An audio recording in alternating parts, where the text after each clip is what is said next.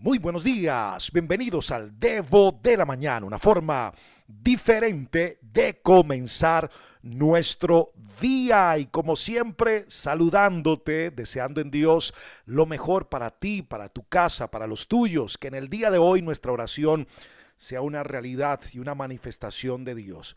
Señor, sorpréndenos.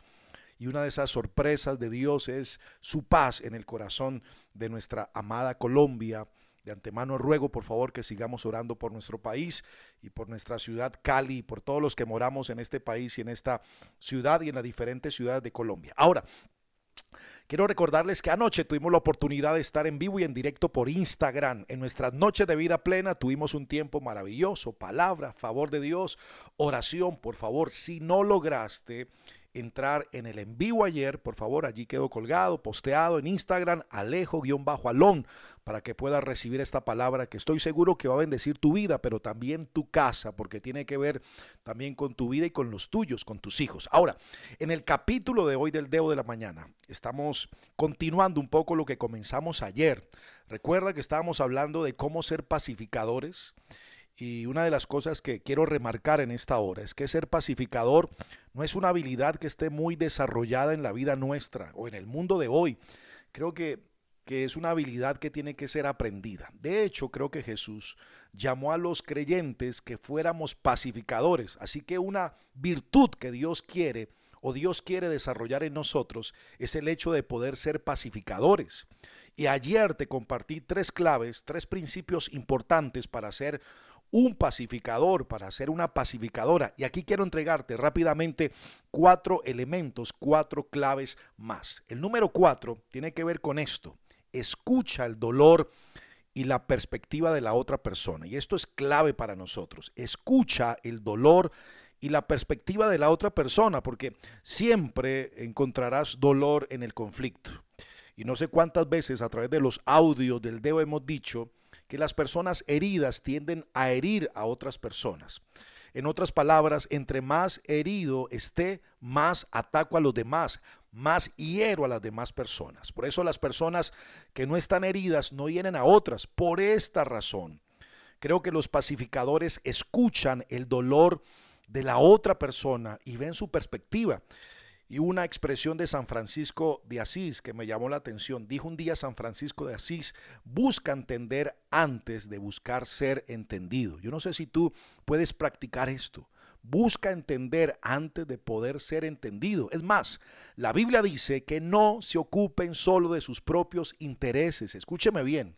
Lo que la Biblia dice, no se ocupen solo de sus propios intereses, sino también procuren interesarse en los demás tengan la misma actitud que tuvo Cristo Jesús. Esto dice Filipenses capítulo 2, entre el versículo 4 al 5 de la nueva traducción viviente. Así que esto lo que significa es que te pareces a Jesús cuando te enfocas en el dolor de los demás no solo en el tuyo, porque muchas veces solo como que interesamos nosotros, nuestro dolor, nuestras afugias, nuestras circunstancias, nuestras tristezas, lo que vivo, lo que me pasó, lo que me hicieron y los demás no me importan. No, no, no, necesitamos para ser pacificadores aprender a escuchar el dolor y la perspectiva de la otra persona. Número cinco, esto es importante, di la verdad con tacto. Esto es importante, hay que decir la verdad con cierto tacto, con cierto tino, porque la verdad, dice la Biblia, nos hace libres, pero hay que aprender a decirla con amor.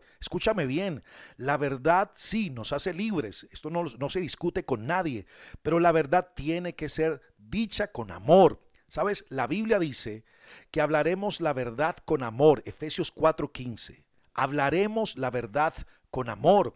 Así que la verdad sola no es suficiente no es solo lo que dices, sino también cómo lo dices. Porque si vas a hablar una verdad, pero la vas a hablar de manera ofensiva, ¿sabes cómo va a ser recibida esa palabra? de forma ofensiva. La gente cuando escucha una verdad pero agresiva se pone a la defensiva, levanta los, los, los, guantes, quiere pelear. Y creo que Dios es muy específico acerca del tipo de palabras que están fuera de los límites los llamaríamos PDM. ¿Qué son PDM? Palabras de destrucción masiva. Estas palabras que hacen que el conflicto escale a otro nivel. Por eso las palabras agresivas, las palabras ofensivas, las palabras acusadoras no sirven para resolver conflictos. Por el contrario, los encienden, los avivan mucho más. Solo aumentan el conflicto. Y quiero que tengas en cuenta lo que dice Dios a través de su palabra en Colosenses capítulo 3, versículo 8. Dice lo siguiente, quiten de su vida todo esto, el enojo, la ira, la maldad, los insultos y las malas palabras. Escuche, ahí está la lista que dice Colosenses 3:8, el enojo, la ira, la maldad, los insultos y las malas palabras. ¿Qué hay que hacer con este paquete? Quitarlo de nuestra vida. Número 6, necesitamos arreglar el problema y no la culpa. Escúchame, necesitamos arreglar el problema y no la culpa, porque hay gente que le fascina resolver problemas simplemente buscando el culpable. Si hay culpable, sienten paz. Por ahí no es. Tú necesitas, yo necesito aprender a atacar el problema, no el uno al otro, sino no, entrar en ese juego de acusar, porque es una pérdida de tiempo. Creo que cada vez que te ocupas tratando de solucionar el problema de la culpabilidad, pierdes energía, pierdes fuerza y no solucionas el problema. Necesitamos resolver conflictos, no culpas, no, no saber quién fue. Y número siete, para cerrar este audio, enfócate en la reconciliación y no en la resolución. Escúchame, enfócate en la reconciliación y no en la resolución. ¿A, a dónde voy con esto? Es que reconciliación significa restablecer relación. Significa que no te aferras a ninguna herida, que hace las paces. Pero por otro lado, la resolución significa que resuelves cada mal entendido. Y creo que esto no va a suceder porque todos somos gente totalmente diferente y muchas veces no nos vamos a poner de acuerdo en todo. Pero, pero, pero, pero, escúchame, los pacificadores pueden estar en desacuerdo sin ser desagradables.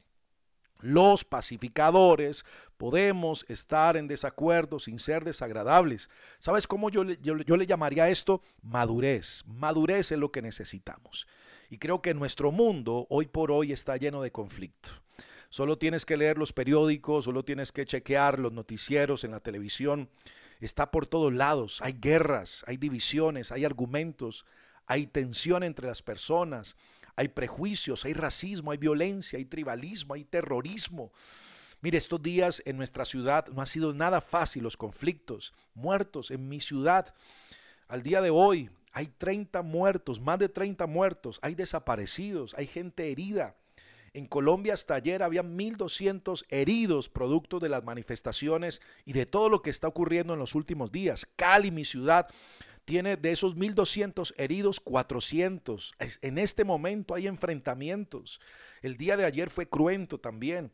Sabes, hay un terrorismo, hay una guerra, hay un vandalismo, pero hay una cantidad de situaciones muy injustas. Y sabes, lo único que pienso en esto, cuando veo, cuando escucho, cuando leo Twitter y demás, que nuestra civilización ya no es civilizada y como consecuencia creo que tenemos relaciones heridas, vidas heridas y corazones heridos.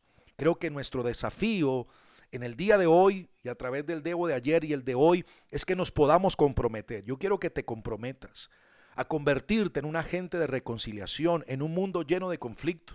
Y yo quiero invitar a los colombianos que están escuchando este audio con todo el respeto que cada uno de ustedes me merece, a que seamos no agentes de confusión, de, de, guerras, no estemos peleando por banderas ideológicas, no estemos peleando por partidos políticos, no estemos peleando por gobernantes o por políticos que muchas veces están usufructuando nuestro país, están enriqueciendo y nosotros peleando, contendiendo, entrando en peleas acaloradas por gente que tal vez a los cuales nosotros no les interesamos.